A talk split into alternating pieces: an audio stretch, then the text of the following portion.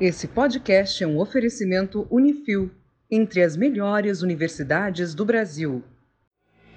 Eu sou o engenheiro Murilo Braguin e você está ouvindo o podcast do Engenharia Científica. E assim como qualquer tecnologia, o aço evoluiu de tragédia em tragédia.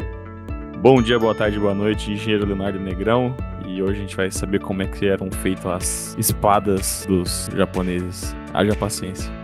Olá, eu sou o engenheiro Guilherme Fornali e você vai descobrir nesse podcast que as armas dos egípcios talvez não eram desse mundo. Meu nome é Amadeu, eu sou professor na UTFPR de Londrina. Nesse podcast aqui nós vamos falar sobre aço.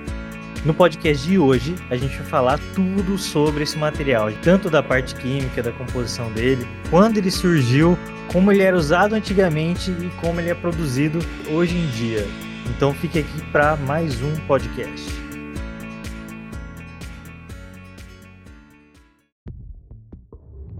Meu nome completo é Amadeu Lombardi Neto, sou de São Carlos.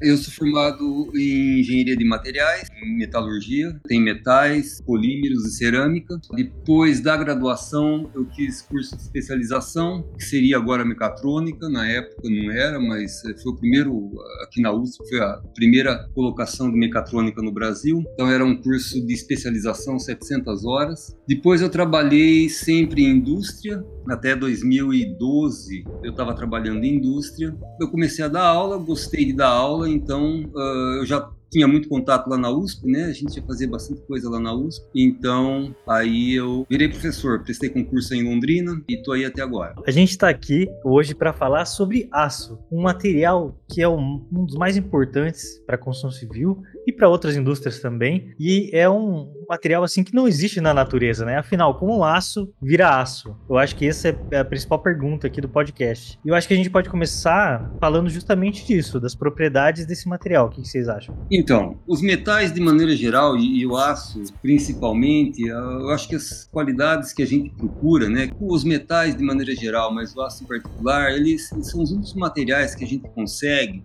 que possuem alto ponto de fusão, mas que a baixa temperatura eles não são frágeis. O que significa que se você der se ele receber alguma uma batida, ele deforma sem quebrar. Embora o ponto de fusão dele seja alto, você não tem outro material que faz isso. Né? Se você considerar, por exemplo, cerâmica, vidro, eles até podem não quebrar em alta temperatura, eles podem deformar também, mas em baixa temperatura, eles são frágeis, eles quebram sem aviso. Né? Ele não deforma plasticamente para falar para você, olha, eu estou entortando. Né? E eles não absorvem tanta energia na hora de quebrar. Então, o aço, para ele deformar até a ruptura, ele absorve muita energia. E ele faz isso tendo um alto ponto de fusão. Né? O polímero, por exemplo, né? plásticos, borracha, de fato, ele deforma antes de quebrar, absorve energia, bastante inclusive alguns deles. Né? Você tem colete à prova de bala de Kevlar, é um nylon especial, mas ele tem baixo ponto de fusão, 200 e poucos graus, ele começa a ter sérios problemas. Aço, muitos aços nessa temperatura não vão ter problema nenhum. Né? Tem alguns aços que talvez até tenham algum problema, depende. Aí depende da, do tipo de aço e para que você vai, vai usar. Mas essa é a característica principal, né? Ele não é quebradiço. A menos que você queira um aço quebradiço, mas isso que é a propriedade principal dele que eu vejo. E é isso que faz ele ser tão versátil, da gente poder tirar perfis, tirar barras, fazer várias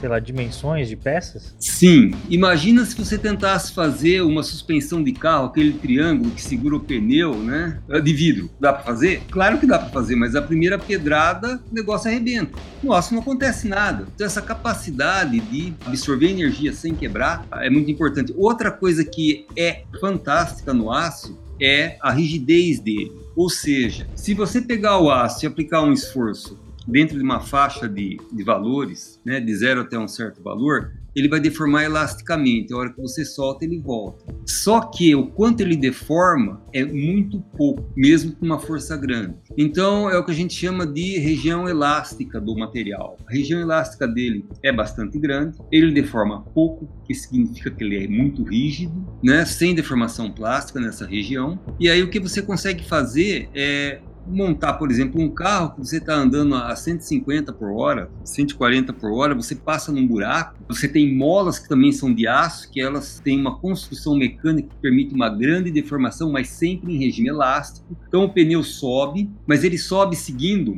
uma, uma geometria pré-determinada, né? de maneira que o seu carro continue andando em linha reta. Você não vai capotar. Imagina se fosse um material que não tivesse essa rigidez. Você passa no buraco, o negócio simplesmente dá uma baita de uma desalinhada, vamos dizer. Mesmo em regime elástico, tá certo? Você capota. Então, essa é uma vantagem do aço. Ele te fornece uma rigidez muito alta por um custo muito baixo. Então, é isso que permite você fazer construções mecânicas sofisticadas. Outra, outra coisa que é interessante quando você compara, por exemplo, com concreto, né? Então, concreto não armado. Concreto não armado, você só pode trabalhar em compressão, correto? O aço trabalha em compressão e em tração igualmente. Então, você tem um material que consegue fazer quase qualquer coisa. Se você mexer na composição química dele e ajustar para o seu trabalho, é, você tem um material que você usa basicamente para tudo, desde construção mecânica, né, fazer um trem de pouso de avião, por exemplo, que normalmente ou é aço ou é titânio, mas é um aço muito especial. Então, por exemplo, imagina um parafuso que segura a turbina de um, uh, de um Boeing, de um, de um Airbus, tá certo? Aquilo ali é um aço muito, muito especial. Mas o aço que está no seu carro não é tão especial, mas a liga básica é, é, é, relativamente parecida, quer dizer, é base ferro. Né? O modo de velocidade, essa rigidez é a mesma ou muito próximo uma da outra. Quer dizer, então você consegue pegar esse seu material, regular a resistência dele, a capacidade dele absorver energia para quebrar. Você consegue fazer um monte de coisa com isso daí. Por isso que ele é tão utilizado e ele é relativamente barato. Professor, conta pra gente, como é que começou essa história de aço? Qual que era a aplicação lá no início do processo? A principal aplicação inicial do aço é, é, é o que todo ser humano está preocupado. Você quer resolver os seus problemas mais imediatos. Seu problema mais imediato é alimento e defesa, né? Então, uh, aço basicamente sempre foi usado para essas coisas. Então, material para caçar e material para se defender, arma. Né? Você pode usar arma para caçar, mas você pode usar também aço para plantação. Arado, por exemplo, é de aço. Bom, quem inventou arado foi chinês, né? O negócio de plantar em fileira, arando a terra, isso tudo basicamente é chinês. Eu, eu imagino que eles deveriam usar algum tipo de madeira. Madeira é um bom material para construção, mas ele não aguenta o esforço concentrado que o aço aguenta. Aliás, poucas coisas aguentam o esforço concentrado que o aço aguenta. Então, ah, essa é outra característica de aço. Né? Você faz, por exemplo, um rolamento, e aí você vai colocar o peso do seu carro em cima de algumas esferas de aço, para ter pouco atrito. Então isso é quase um milagre, né? Revolucionou, né? É, e quanto tempo dura um rolamento? Vocês dificilmente. É, quer dizer, de vez em quando você troca o rolamento, mas meu, demora, né? Você não vai trocar, você não troca o rolamento toda hora. Essa capacidade do aço, é, me corrija se eu estiver errado, mas é que ele é um material isotrópico. É isso mesmo? O que isso significa? Que é ser isotrópico. Ele é homogêneo. Então, é, isso daí é uma coisa curiosa, né? Porque tem. Eu sou da parte de materiais, obviamente. Mas, então, para nós, é, as coisas do são, são totalmente heterogêneas, tá certo? E o aço ele até pode ficar homogêneo. Você tem que dar um jeito, mas eu, eu já explico. É... Mas, por exemplo, o pessoal de projeto, então nós temos um professor lá, aliás, vários professores muito capazes na parte de projeto, e para eles o aço é sempre uma coisa homogênea. Por quê? Porque você vai usar ele dentro da tensão de escoamento, né? Abaixo da tensão de escoamento, então você não projeta nada para entortar. Isso é meio óbvio, mas a gente tem que explicar. Você sempre utiliza o, você não usa o aço na máxima resistência dele. Porque o aço, a hora que você começa a deformar, essa é outra mágica do aço. Quanto mais você bate nele, quanto mais ele apanha, se você pegar um martelo e começar a bater nele, você fala, ih, eu tô provocando trinca dentro dele e tal, ele tá ficando mais fraco. Não, se você deforma ele, ele fica mais forte. Fala, como assim Amadeu mais forte? É, ele vai aguentar mais esforço. Então, se você está com um carro, passa num buraco e dá uma entortadinha em alguma coisa, esse material ficou mais forte. Você vai ter que passar num buraco muito maior para conseguir entortar mais. Isso aí é uma maravilha. Imagina se ele ficasse mais fraco, certo? Nossa, é interessante, hein? É, essas são as coisas que, que o aço uh, te dá de presente. Agora, uh, tem um outro problema aí, né? À medida que ele vai ficando mais resistente, normalmente ele fica mais quebradiço. Só que você precisa deixar ele, você precisa deformar ele muito para ele ficar quebradiço. Deformar ele a frio para ele ficar quebradiço, né? Se você deformar ele a quente, se você aquecer ele para deformar, isso não acontece. Então, uh, você, vamos dizer, você consegue regular ele para o que você precisa. Então, se você for pegar um eixo de um carro, aquele material tem um tratamento, é, é uma liga bem feita, bem cuidada. Por quê? Porque quando você pega um eixo de um carro, ele está sujeito a esforço alternante. E esforço alternante, ele vai quebrar muito abaixo da tensão de resistência máxima. Aí você fala assim, Amadeu, mas se ele aguenta tantos quilos por milímetro quadrado, então a gente, eu costumo usar quilo por milímetro quadrado, porque todo mundo já carregou um saco de 5 quilos de açúcar, milímetro quadrado é um milímetro por milímetro, né? Então se pegar um araminho de um milímetro por milímetro, um aço sem vergonha vai conseguir carregar aí pelo menos uns 40, 50 quilos. Não, boa analogia. E ele vai deformar para quebrar ainda, quer dizer, ele está trabalhando uh, em Manaus, sem grandes esforços aí, certo? Se você pega um aço mais sofisticado, você pode ir para fácil, fácil 120 quilos. Se você for pegar um aço bravo, daquele que eles usam para fazer parafuso para segurar o Boeing lá, você vai aguentar até 230 quilos por milímetro quadrado. Você pode trabalhar com ele a 180 quilos sem deformação permanente, só deformação elástica. Fiquei curioso agora. O que, que muda desses aços aí para ter uma qualidade de aço maior, um aço que aguente mais? O que, que muda de um aço para o outro? Eu, eu, explico. É basicamente é a sujeira. Você não tem sujeira, pureza. Então, quanto mais você limpa o material, mais previsível ele é. E obviamente que você muda a composição química. Então, por exemplo, se você pegar um aço de faca, então o que, é um aço de faca? Um aço de faca, normalmente, aquelas competições que tem lá, que você vê na televisão, normalmente é um aço com 0,6% de carbono em peso. Então, aço de 0,6% de carbono, sabe aquelas lâminas que você vê em, em suspensão de caminhão? Sim, que segura sim, o eixo? Aqueles feixes, né? Aqueles feixes de mola. Aquilo lá tem 0,6 de carbono, 0,6 a 0,7, alguns são 0,7, outros são 0,6. Bom, você pega aquilo e faz faca. Aí você aquece aquilo até mais ou menos é, em torno de 800 e alguma coisa, 900 graus, deixa um tempo, você joga na água fria e o material fica duro. E aí você, depois que ele ficou duro, você tem que tirar um pouco dessa, nesse caso específico de feixe de mola, você vai dar uma aquecidinha até lá seus 100 e alguma coisa graus, abaixo de 200 graus, e vai tornar ele um pouco menos quebradiço, porque ele fica quebradiço nessa condição, ele fica com muita tensão interna, mas ele fica muito duro. Você vai fazer uma faca muito boa. Aquilo vai pegar um corte danado, tá certo? Vai cortar teu pensamento. Você muda de um negócio muito mole para um negócio muito duro, só com dando um choque térmico. Só que ele fica quebradiço. Então você dá uma aquecidinha nele depois que você fez isso, e aí ele dá uma amolecidinha muito pequena, mantém uma bela de uma dureza, sua faca vai ficar perfeita e não vai quebrar. Agora, se você, aquele aço lá para segurar o avião, não, você faz isso nele, ele fica mole. Você já compra ele mole, mas ele já sofreu o choque térmico. E aí você pega esse material, usina ele, arranca pedaço, coloca ele a 580 graus e espera um tempo. O mesmo que com outro aço você fez a 200, esse vai fazer 580. Ele vai de mais ou menos 10 quilos por milímetro quadrado, ele vai para 200 e, e, alguma coisa quilos por milímetro quadrado de resistência. Então isso é composição química e são os mecanismos que você usa para endurecer o aço. Agora uma coisa interessante, né? Eu falei para você de fadiga. Você está com um eixo no carro, aquilo ali está passando em buraco você está forçando tudo aqui o eixo lá. E, e aí, é, a tensão de fadiga, uh, então você trabalha sempre com material em regime elástico, correto? Seu eixo nunca vai entortar. Por quê? Porque você tem uma mola lá que, se a força for muito forte, a mola deforma. Então, para você conseguir entortar um eixo, meu Deus, você vai ter que arrebentar a suspensão inteira. Vai ser um. Tem que ser um acidente feio mesmo, alguma coisa muito violenta, certo? Vai destruir o carro para conseguir entortar um eixo. Mas, por fadiga, se você não faz o tratamento certo, ele quebra. Porque quando você está puxando o aço, está aplicando um esforço no aço, você está supondo que ele seja homogêneo, que foi uma das coisas que vocês perguntaram, correto? Que, que foi afirmado, que o material era isotrópico. Isotrópico né, que o material é homogêneo, material isotrópico, material é igual em todos os lugares, mas não é. É aquele que está se dando no Boeing, aquele é muito isotrópico. Você encontrar uma sujeira naquilo, você, você fica louco, você não encontra, você não enxerga nada, você faz, você dá um polimento naquilo, tenta enxergar uma sujeira, não tem. Mas aquilo ali custa uma fortuna, né? Esse aqui não.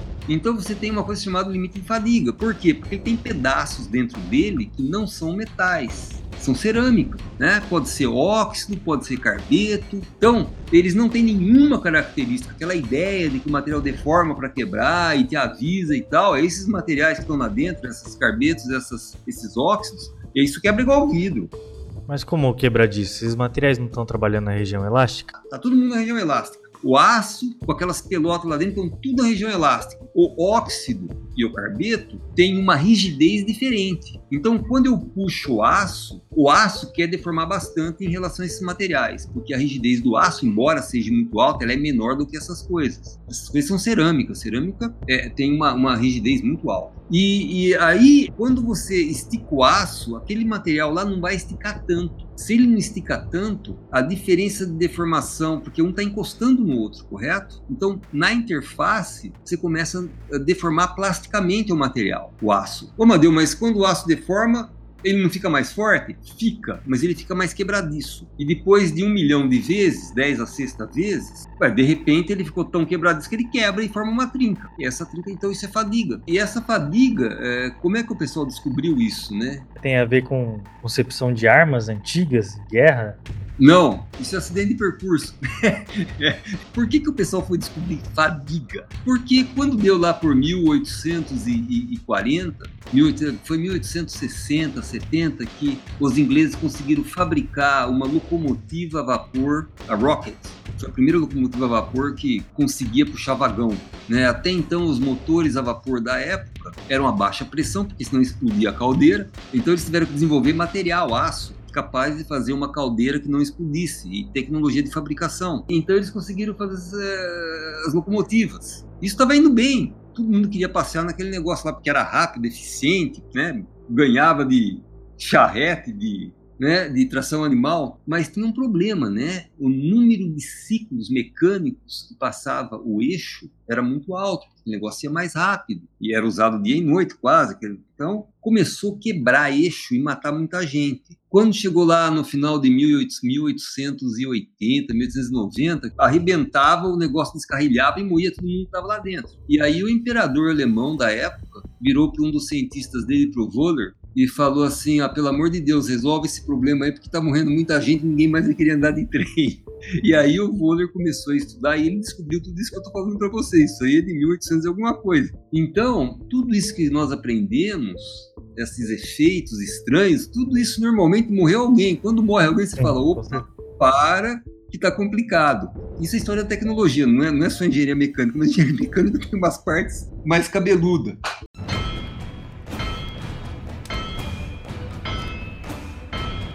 Esse aço que a gente conhece hoje, ele remonta dessa época de 1800?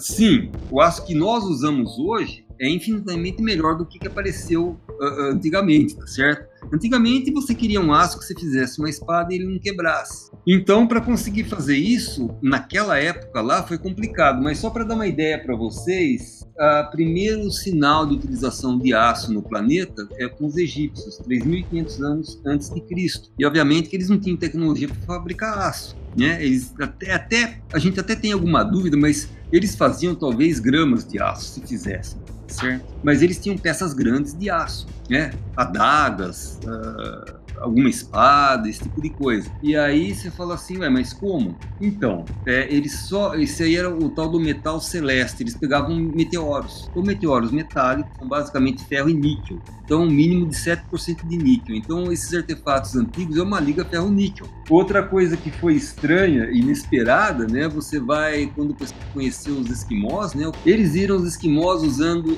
flechas e lanças com ponta de aço. Aí perguntaram para eles, mas como é que vocês, onde é que vocês arrumaram esse material? Aí eles tinham um meteoro caído lá, que eles iam lá pegar pedaço do meteoro para fazer fazer essas coisas. Então, o ser humano ele é muito capaz de fazer ferramenta. Né? Ele tem uma imaginação fantástica. Há 2.500 anos atrás, o pessoal devia estar fazendo um churrasco a gente imagina, né? Eles usaram essas pedras brilhantes e bonitas para colocar em volta do fogo, para concentrar o fogo.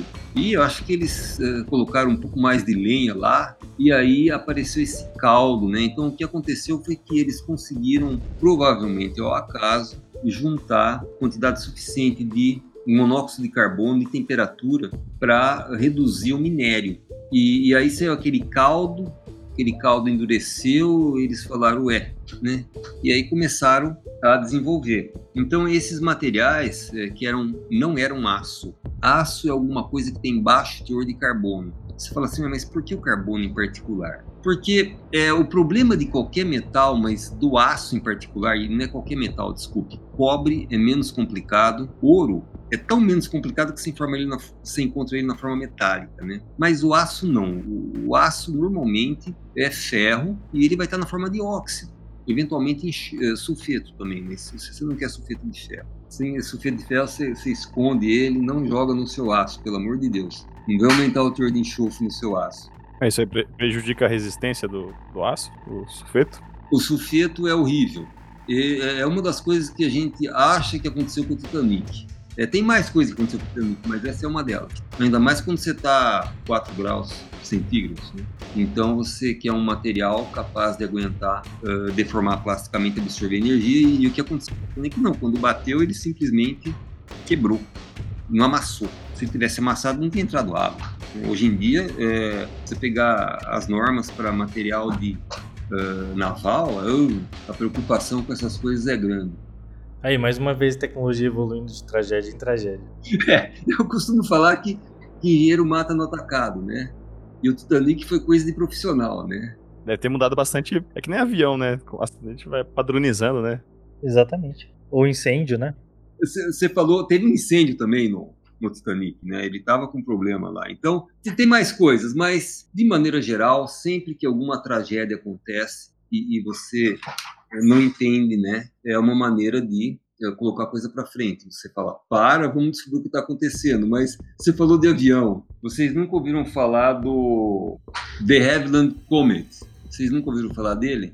Não. Então, a, a, o contexto é assim: tinha acabado a Segunda Guerra Mundial, a Inglaterra precisava pagar os americanos, aliás, o planeta precisava pagar os americanos, porque eles que financiaram a volta de todo mundo, né? Financiaram. E, e aí que foi genial, né? Eles financiaram os inimigos também, né? E, então a Alemanha deu um pulo, a Alemanha Ocidental, pelo menos, né? Deu um pulo, né? Eles uh, foram financiados e voltaram à ativa muito rapidamente. E aí você não teve a Terceira Guerra Mundial, porque a segunda foi resultado da primeira. Então, os americanos pararam com isso aí e falaram assim: não, pelo amor de Deus, não vamos repetir o erro.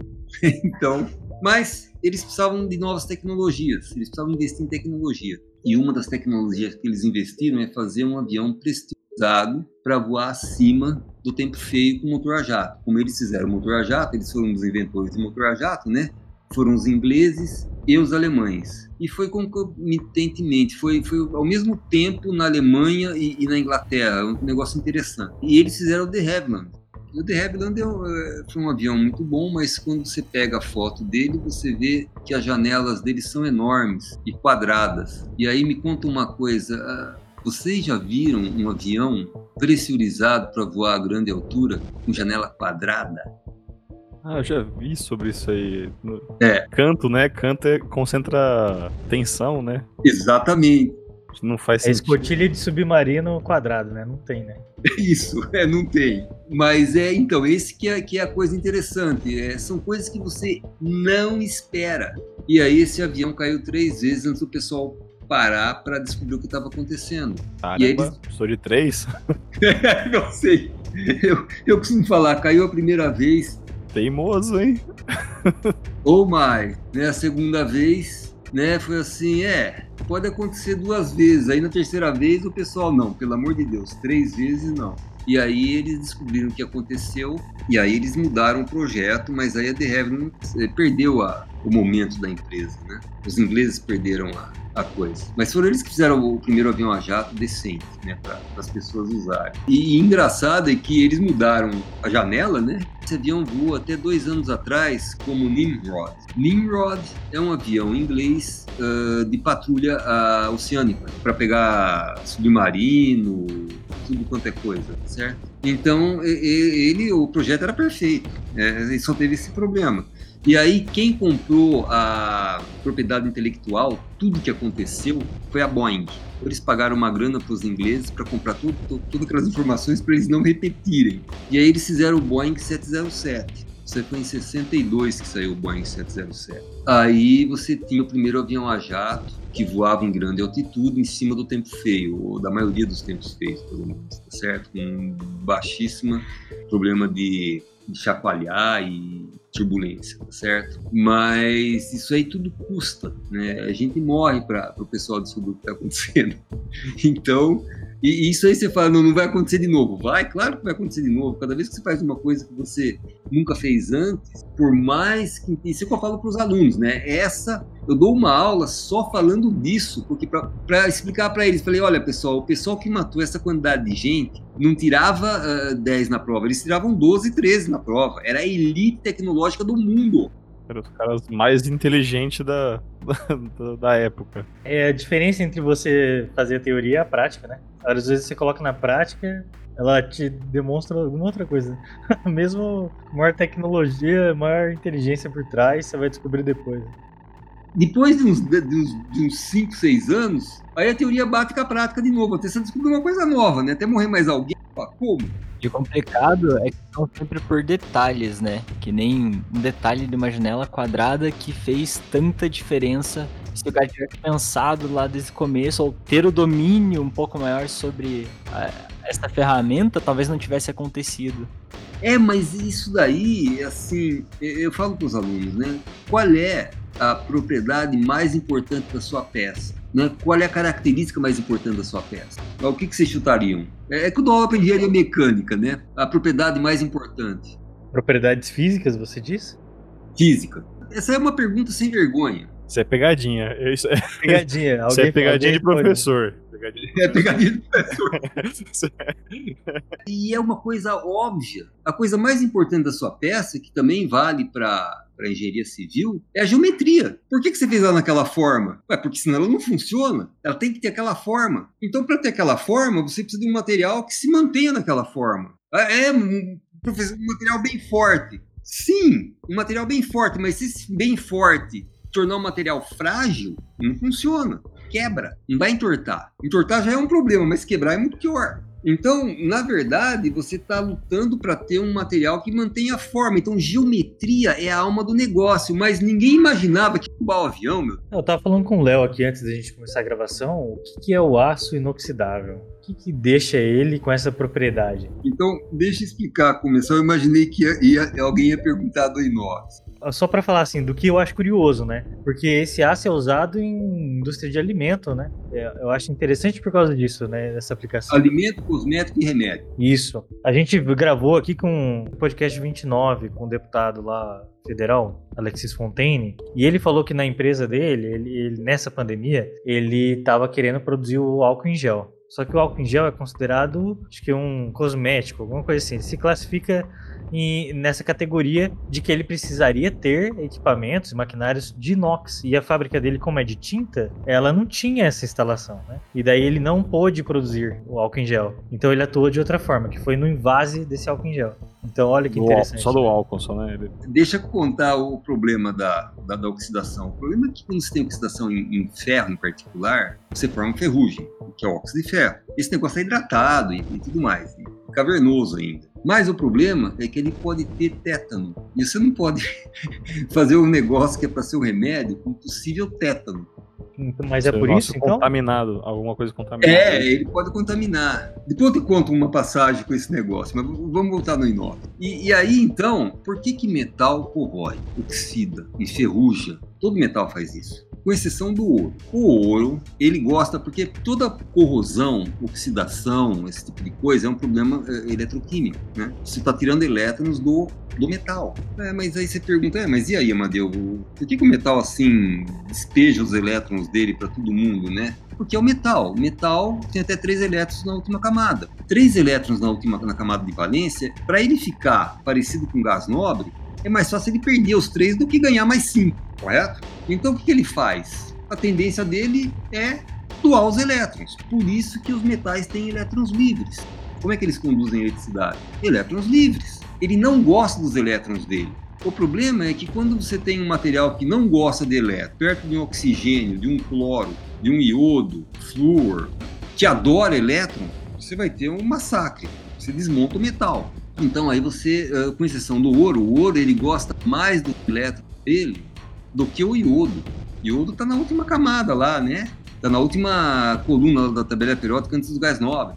Mas o ouro é, gosta tanto dos elétrons que ele não solta. Então o ouro é um dos materiais que quando você encosta nele, você está encostando em metal. Né? Você está encostando, você tem nuvem eletrônica ali. Os outros não. Você sempre tem uma camada de óxido. Ah, Deus, mas eu acabei de limpar. Forma ainda no segundo camada de óxido. Você tira o óxido, forma outra. Você vai tirando a camada, vai aparecendo outra. Então, o aço inox, na verdade, ele não é inox, ele oxida. Só que o que você faz é promover um óxido estável, tremendamente isolante elétrico, não fugir elétrons, hermético, sem trinca, sem poro, sem nada.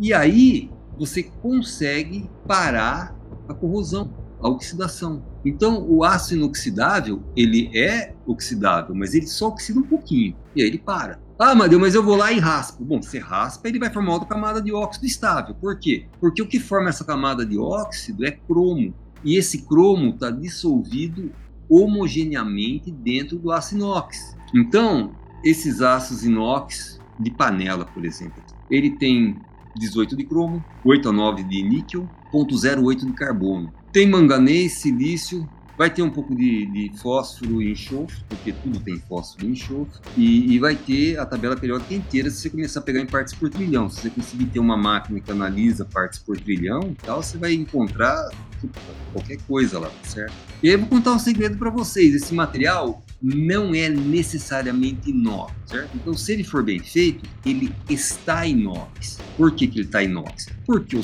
cromo está homogeneamente distribuído dentro dele. Consequentemente, a camada de óxido de cromo que ele forma em cima do metal é homogênea. E aí ela consegue parar a ação do oxigênio. E aí você tem um material inox. Se você coloca ele entre 700 e 800 graus durante um tempo, esse cromo vai reagir com carbono e vai formar carbeto de cromo. Essa pelota não protege contra a corrosão. Vai ter parte que ficou sem o cromo e aí vai corroer. Então, quando vocês pegam aquela solda em chapa de aço inox, né, tem aquela solda bonita no aço inox, e aí você olha do lado, tem duas faixas que tá com uma corzinha meia marronzinha. Você fala, ué, será que tá enferrujando? Como assim tá enferrujando? Não é inox? Então, aquela região lá ficou nessa faixa de temperatura durante um tempo e precipitou carbeto de cromo.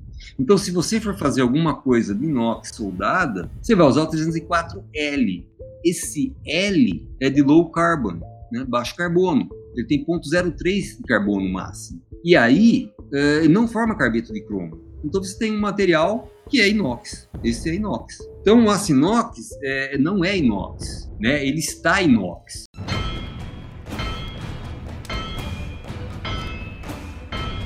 Professor, não tem um, um, jeito de trabalhar o metal para deixar só a parte cortante dura? Sim. Não é o caso da katana?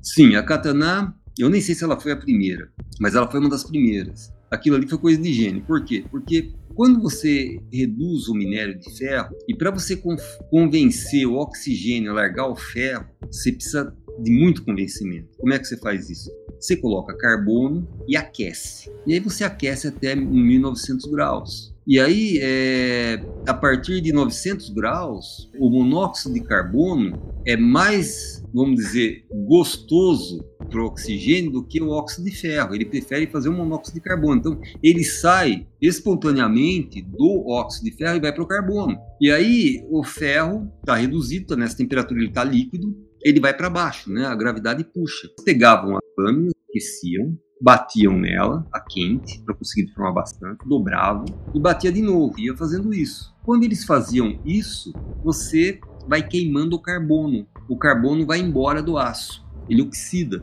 que se aquecia, colocava na bigorna e martelava. Deixava ela fina, dobrava e martelava. Outra coisa é que as sujeiras, elas ou saíam ou queimavam também. Eles deixavam o material homogêneo, quase isotrópico, tá certo? Na martelada. Mas isso era normal na época. Isso prova que os japoneses têm muita paciência. E o, o aço damasco, como é que ele funcionava? É a mesma coisa, eles ficam dobrando aquele material. Que vem em camadas, né? Em camadas. Mas isso daí, veja, só é interessante quando você não tem outro jeito para fazer. Se você consegue fazer um aço de alta pureza, muito limpo, você não precisa fazer isso. Hoje em dia o pessoal faz é porque é bonito. Seria isso. É, é lindo. É mais porque é bonito do que por desempenho. Porque eles faziam isso com o propósito da liga ser boa, né? da precisa... liga ser boa. É, se você tem um processo mais rápido, barato e a liga fica boa, é esse processo que vai ser usado, né? Tem uma faca que quando eu crescer, é, é, eu só tô com 62 anos, né? Então quando eu crescer, eu vou conseguir comprar uma daquela. É uma faca que a lateral dela é um aço inox austenítico. E o núcleo dela é um aço inox sinterizado. Quando eu falo sinterizar, você aperta o pó sem fundir e aquece. E aí um pó gruda no outro e faz um material único. E aí aquelas suas pelotas de sujeira, se existirem, porque eles purificam bem o material para fazer o pó hoje em dia, todas aquelas pelotas duras que atrapalhavam a sua fadiga estão muito pequenas. E aí você consegue fazer um material duro que não quebra, como quebrava o outro. Então é uma maravilha. Mas essa faca é feita igual a katana. A tensão nela é pequena. E então você tem um gume cortante muito capacitado, né, muito bom. E, e, aí você pode escolher até 50 camadas de cada lado, porque eles pegam e laminam aquilo várias vezes. Eles... Nossa, o negócio é lindo. Como é que é o nome dessa liga? O nome da empresa, eles falam assim, Damascus Knives, e o nome é Y-A-X-E-L-L. Imagino que não deve ser barato também uma faca dessas. Olha, não é. É no mínimo, acho que uns 300, 400 dólares. Vou falar isso só porque se a chefe descobre que eu quero comprar uma faca dessa, eu tô morto. então, é, essa daí é uma coisa interessante. É, se você tiver imaginação, você consegue. E uma coisa interessante, né? Como eu falei para vocês, o aço, ele trabalha tão bem em tração quanto em. Agora, o ferro fundido, o ferro usa, que é parecido com ferro fundido, muito parecido, é, não ele só trabalha em compressão. Você falou, mas como assim, Madeira, ele só trabalha em compressão? E se eu puxar ele? Se você colocar ele em tração, ele vai aguentar 10 vezes a 15 vezes menos do que em compressão. Por quê? Porque ele tem veio de grafite. E veio de grafite é basicamente uma trinca dentro do material. Aí você fala assim, pô, Madeira, mas por que você vai fazer um material com veio de grafite dentro? Então é, porque tem algumas situações que você paga, que você quer o ferro fundido, você não quer outra coisa. Então, se for fazer um torno, por exemplo, você quer ferro fundido. Então, aquelas máquinas operatrizes, né? Quando eu não entendia das coisas, eu achava que devia ser tudo feito de aço, né? Aquilo era horrível, pesado que só. Eu falava, nossa, mas um negócio tão desajeitado, por que, que usaram ferro fundido, né? Não, ferro fundido absorve vibração. Outra coisa importante é que se você pega o ferro fundido né, o, o, mais eh, o ferro cinzento, que é o mais simplesinho deles, e deixa ele ciclar termicamente, você fala assim, como assim ciclar termicamente? É, larga ele no pátio seis meses tomando sol e chuva. Depois desse tempo, você pode colocar num forno, esquentar, esfriar, esquentar, esfriar, esquentar, esfriar várias vezes. Certo? Também dá. Isso é um, isso é um processo mesmo que, que É um processo. Faz? É, ciclagem térmica é um processo. E o que acontece? Você tira a tensão interna dele. O material, você vai usinar ele para fazer o torno, né? Então você vai ter que usinar alguns lugares, porque você já faz ele na forma que você quer. Ele funde muito melhor que aço. E aí, obviamente, que a hora que você coloca a peça na placa, você já vira o torno, correto? Você coloca a peça na placa e aperta. Você bota ela para virar e vai com o carrinho com a ferramenta. Se fizer o carrinho correr, ele tem que estar paralelo desde o começo da, da pista até o final. Se esse material não tem tensão interna, ele continuava alinhado. O negócio não tem deformação ao longo do tempo. Faz um negócio soldado para você ver. Você fica meia hora regulando uma máquina, você usa ela a manhã inteira. Quando chega na hora do almoço, ela já vibrou, já se acomodou de outro jeito. Está completamente desregulada. Tarde você tem que ficar mais um tempão regulando. Na verdade, essas coisas é usar para coisa certa. Então, no caso do concreto, vocês já ouviram um milhão de vezes, não tenho que falar para vocês que na viga, aonde você tem tração, você coloca mais ferro. E onde você tem compressão, quem resolve é o concreto. Isso é concreto armado. Então, só que concreto é uma coisa dispendiosa. Você tem que ter molde, tem que fazer as cracharia, tem que fundir aquele negócio, tem que cuidar para hidratar direito. E o aço não. Eu não sei se vocês ouviram falar que um B24, acho que era um B24, é, um bombardeio, eu acho que é bimotor, deu uma pancada no Empire State Building lá em Nova York. O Empire State é concreto.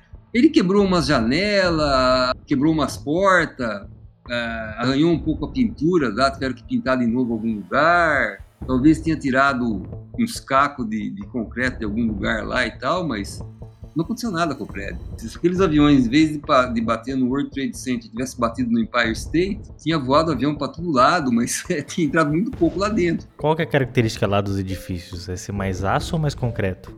Mais aço e a velocidade com que eles fazem dá medo. Por quê? Porque é tudo pré-fabricado, aço tem precisão maior, as propriedades têm precisão maior, né? Tensão de escoamento, tensão de resistência. Como será que é feito o controle dessas peças? Porque assim, eu penso que o aço, ele é, como todo metal, é um, um elemento que vai dilatar bastante. Eu acho que talvez esse seja um dos grandes problemas, ou não, né? Mas que aí é um desafio que tem pro pessoal. Por exemplo, se o pessoal fabrica num dia que tá quente, tá uns 40 graus, e depois, uma semana depois, vai fabricar outra peça desse mesmo edifício e tá frio, o pessoal considera isso em cálculo antes de fazer a peça efetivamente? O que eu vou dizer para você é o seguinte: eu, eu moro É, obviamente que o prédio é aquecido no inverno, mas no inverno é menos 40 e no verão é mais 40. E tinha um prédio lá o IDS, que é aqui no, no, downtown lá, é totalmente de aço e vidro. Lindo, lindo, lindo. Foi um dos primeiros prédios de aço e vidro que teve lá nos Estados Unidos. E olha, se tivesse que ter problema, mas isso daí é projeto, né? Eu tinha esse colega que trabalhava no metrô em São Paulo e qual era o trabalho dele? Ele mudava uns de computador lá na época para controlar a inclinação dos prédios. Aí eu virei e falei assim, mas, mas é, é, como assim controlar a inclinação? Ele falou: Ah, Amadeu, o metrô passa, provoca uma vibração, você tem uma acomodação da, do subsolo e o prédio vai entortando. E aí você precisa jogar água e congelar para fazer ele voltar. Aonde isso? São Paulo. E, esse era o trabalho dele, ficar equilibrando o prédio. Como assim? Nunca ouvi falar disso, não. O Léo é engenheiro de túneis aí. Tinha alguma coisa assim, Léo? Quando você trabalhava no Rio? A gente fazia monitoramento. A gente não, né? Tinha uma empresa de fora do, do país aí. Os caras faziam o monitoramento conforme o, a tuneladora chegava perto do, dos prédios, né? A máquina que escava passa no eixo da rua.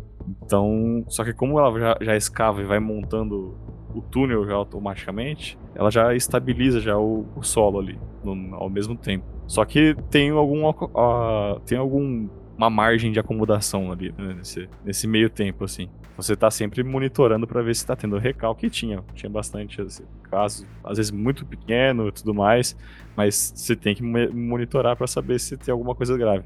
Geralmente era, era só coisa assim, trinca de parede, trinca de, de azulejo. Eu tinha visto um vídeo uma vez que era uma cápsula, toda ela de, de aço, pessoal pegou, colocou, encheu até a boca de água e fechou, rosqueou a tampinha que também era de aço. Despejou num recipiente e jogou nitrogênio líquido. E cara, a gente não acredita, pô, é água. E água arrebentou a cápsula de aço. E você vê que essas coisas têm uma força muito absurda. Então, isso daí o que você está mudando é a ligação química. Isso daí é o que dá força para o aço também, quer dizer, é a ligação química entre os átomos ali, certo? A hora que você muda a fase, ah, mas é, vamos falar de uma coisa mais corriqueira. Você sabe como é que os, os romanos tiravam o granito lá da, da pedreira para fazer as coisas?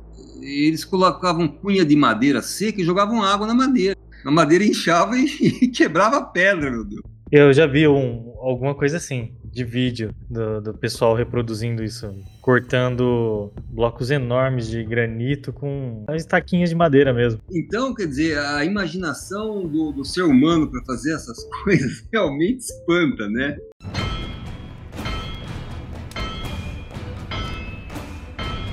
uma forma meio geral, como é que funciona o processo de produção de aço hoje em dia? Você vai colocar dentro do seu autoforno carvão, minério. Então, quando eu falo carvão, é carbono na forma de coque. Você vai trabalhar a 1900 graus, você vai formar escória. O que é escória? São óxidos. Esse negócio fica líquido normalmente, você espera que ele fique líquido, você adora quando ele fica líquido, vamos dizer. Você trata ele para ele ficar líquido. Então você eh, vai colocar escória, vai colocar calcário. Para gerar uma escória, você não coloca só calcário, você usa uma série de, de outros óxidos para equilibrar, de maneira que essa sua escória fique muito parecida com a cerâmica do seu forno, do seu autoforno. Por quê? Porque você vai ter que pegar, trabalhar a 1900 graus, se a sua escória, que é inevitável ela, certo? Escória é, é impureza, no caso. É, é, mas são óxidos que estão na fase líquida. Eles estão ionizados lá, certo? É, é, ligação iônica. É igual você pegar, uh, você pega qualquer metal, uh, qualquer óxido, ligação de oxigênio com metal sempre é iônica, correto? Então, alumina, óxido de alumínio, Se você dissolver em água esse negócio, você vai ter óxido, vai, vai ter íons de alumínio e íons, no caso de óxido de alumínio, você vai ter, você usa soda para fazer isso você vai ter alumínio e oxigênio, alguma coisa com O3 menos O menos 3, alguma coisa assim, um, um balanceamento. Não, O é sempre menos 2, desculpe. O alumínio é vai ficar mais 3. Mas você vai ter tudo ionizado, correto? Você vai ter uma solução ionizada. E aí, esse óxido que está fundido lá também está ionizado, só que não tem água, mas está ionizado. E se ele tiver, não for parecido com a cerâmica do seu isolamento térmico, ele detona a cerâmica. Então, o que você faz para proteger a cerâmica do seu forno, porque a 1900 graus você não tem nada que aguente esse negócio, tem que ser cerâmica. Acima de 900 graus, o oxigênio sai do óxido de ferro e vai para o carbono. Então, você coloca carbono para roubar o oxigênio e carbono para você insuflar o oxigênio e queimar e aquecer a 1900 graus. Então, o carbono é combustível e redutor. E aí você vai fazer o ferro gusa, que é aquele ferro impuro. Ah, então, os alto-fornos são coisas enormes. Eu tenho aqui a carga de um forno de 2 mil toneladas por dia. E você só desliga esse alto-forno depois de 16 anos o seu concorrente está fazendo isso. Se não fizer isso, se você tiver que parar para dar manutenção antes, você vai perder dinheiro. Ele vai fazer mais barato. Então você vai trabalhar dia e noite sem parar, né, 24 horas por dia, 7 dias por semana, a, a, a 1900 graus. Por quê? Porque a cerâmica não gosta de choque térmico. Se tiver choque térmico, ela trinca que você faz é jogar o seu ferro busa mais ou menos entre 1600 a 1700 graus lá dentro e aí pegar uma lança de oxigênio e jogar oxigênio lá dentro. Aí você fala assim, Amadeu, peraí, deixa eu ver se entendi. Você gastou um monte de carvão para tirar o oxigênio do ferro e agora você está jogando oxigênio lá dentro. É, tô, mas tem um segredinho. O oxigênio prefere queimar o carbono. Mas você ainda tem o fósforo que você não tirou. Então o fósforo, você nesse conversor, ele tem uma escória aí também, certo? Você coloca fluorito, acho que é. E esse, essa escória reativa reage com o fósforo e você tira o fósforo. E aí você vai ter o seu aço. Então, esse aço é um aço carbono de alta, alto desempenho. Eu não sei se algum de vocês já tentaram fazer vela colorida. Alguém já tentou fundir cera para fazer vela colorida? Não, não, nunca tentei. Porque é, se você pegar, então tem uma outra experiência que é fácil de fazer. Você faz chá na sua casa, coloca num copo, coloca no congelador. Você vai ver que o miserável congela, mas a parte externa dele fica com água limpa e todo o chá vai parar no miolo. Eu sei que é estranho, mas o nome disso é segregação. À medida que você vai congelando, você vai empurrando o soluto para o meio. Então, quando você funde uma peça, ela é heterogênea, ela não é homogênea. É, você funde camada por camada, porque veja como a solidificação dá de fora para dentro, a heterogeneidade da liga é de fora para dentro. O duro é controlar tudo isso e fazer o produto final sair como precisa. É, imagino. Então, é, essa é a outra parte da coisa. Parte do controle de qualidade da, da produção, disso tudo. É, precisa do controle de qualidade, mas, por exemplo, você tem algumas situações que você está falando de nanômetro. então, isso é a mágica da indústria, as coisas têm que repetir. Então é isso, pessoal. Se vocês ouviram a gente até aqui, principalmente se vocês aprenderam alguma coisa, não se esqueçam de seguir Engenharia Científica nos agregadores de podcast, principalmente no Spotify. Acesse também engenhariacientifica.com.br. O link de contato de todo mundo que participou dessa gravação vai estar aqui na descrição. E o nosso WhatsApp é 043 9969 50891. Então é isso. Muito obrigado e até a próxima. Mas, mas, aqui em São Carlos aconteceu um negócio interessante e eu acompanhei meio de longe, né, aqui no, no, laboratório. Tinha esse experimento com leite fluidizado, não sei se vocês conhecem leite fluidizado. Alguém já ouviu falar disso? Não, não. É, é, é uma maneira interessante de, de, de, fazer processo químico. Então, se você quiser queimar, por exemplo, xisto, que tem alto teor de, de, de enxofre, para fazer energia, xisto é, é, é uma areia bituminosa. Ele tem óleos, tem um monte de coisa que dá para queimar, só que ele tem enxofre. E aí polui, que é um horror. Então você faz o seguinte: você moe esse negócio, faz pó disso aí. Aí você pega um tambor, faz uma separação no tambor, e na parte de baixo do tambor você vai colocar uma pressão de ar lá. Aí, essa separação da parte de cima do tambor, você vai fazer um monte de furinho. E esse ar vai sair e aí você vai colocar areia em cima. E essa areia vai flutuar num colchão de ar. Você fala, mas Deus, você tá louco, como assim a areia vai flutuar? Então, você faz um negócio desse, você dá um tapa nisso, ele forma ondinha, sabe? Se você colocar um barquinho de papel, ele navega na onda que forma. Aquilo é um fluido, é areia fluidizada, um colchão de ar. Você usa isso para tratamento térmico, você usa isso para fazer reações químicas, você usa isso para queimar xisto, por quê? Porque na areia você mistura calcário, e o calcário absorve o enxofre, então você queima um material horrível, faz energia e não polui, certo? Então, é uma das aplicações. E ele é a maneira, é a melhor caldeira que você pode fazer, porque caldeira você tem que colocar excesso de ar para garantir queima total. E se você coloca excesso de ar, você diminui a temperatura da sua caldeira e a eficiência diminui. Você gasta mais combustível do que você queria, certo? Então, esse leite fluidizado não, ele é mas era essa experiência fluidizado aqui na USP, aqui em São Carlos. Né? E o mais engraçado é que, como era para visualizar o que estava acontecendo, porque você tinha todo um transporte de areia por meio pneumático, você precisava enxergar. Então, os tubos eram de vidro. Tinha parte que era plástico, uma parte que era de vidro. E para segurar tudo isso, era uma estrutura de inox. Então, tinha umas flanges de inox para segurar os tubos, para encaixar as coisas. Tudo feito lá. Era um doutorado, uh, muito bem feito, inclusive. E e aí, como se tem areia indo de um lado para o outro, o negócio tinha uns 10, não uns 10 não, mas tinha pelo menos uns 7 metros de comprimento. Você tinha areia zanzando lá dentro, começou, aquilo virou um gerador de Van der Graaf. Começou a acumular carga estática. Aí você fala, né, todo mundo olhou para aquilo e falou, como assim carga estática? Que isso? Começou a escutar tac, tac, tac, era uma faísca pulando lá no lugar, tac, tac, tac, tac. E aquele negócio ficava aquele tac-tac, você ficava assim, atrapalhava o ego mais do que qualquer outra coisa, né? Você, você se sentia assim, machucado com aquele barulho, né? As tantas. Mas todo mundo, ah, tá fazendo alguma coisa, não tá fazendo nada. Então deixa ficar fazendo tac-tac, vamos fazer as medidas aqui, né? Rapaz, depois de um monte de tac-tac, você não acredita, ele cortou a flange, a máquina estava funcionando, desmontou a máquina, voaria para todo lado, fez uma sujeirada. E ali, não tinha ninguém bobo, tá certo? Fazer aquele negócio ali já não era uma coisa fácil, nem um pouco. Então, todo mundo ali era esperto. Ninguém podia imaginar que aquele tac-tac ia cortar uma chapa de inox. Então, foi o que eu estou falando para vocês. É, espere o inesperado, entendeu? É, esse é, negócio de mexer com essas coisas acontece toda hora, tem. Imprevisto pode.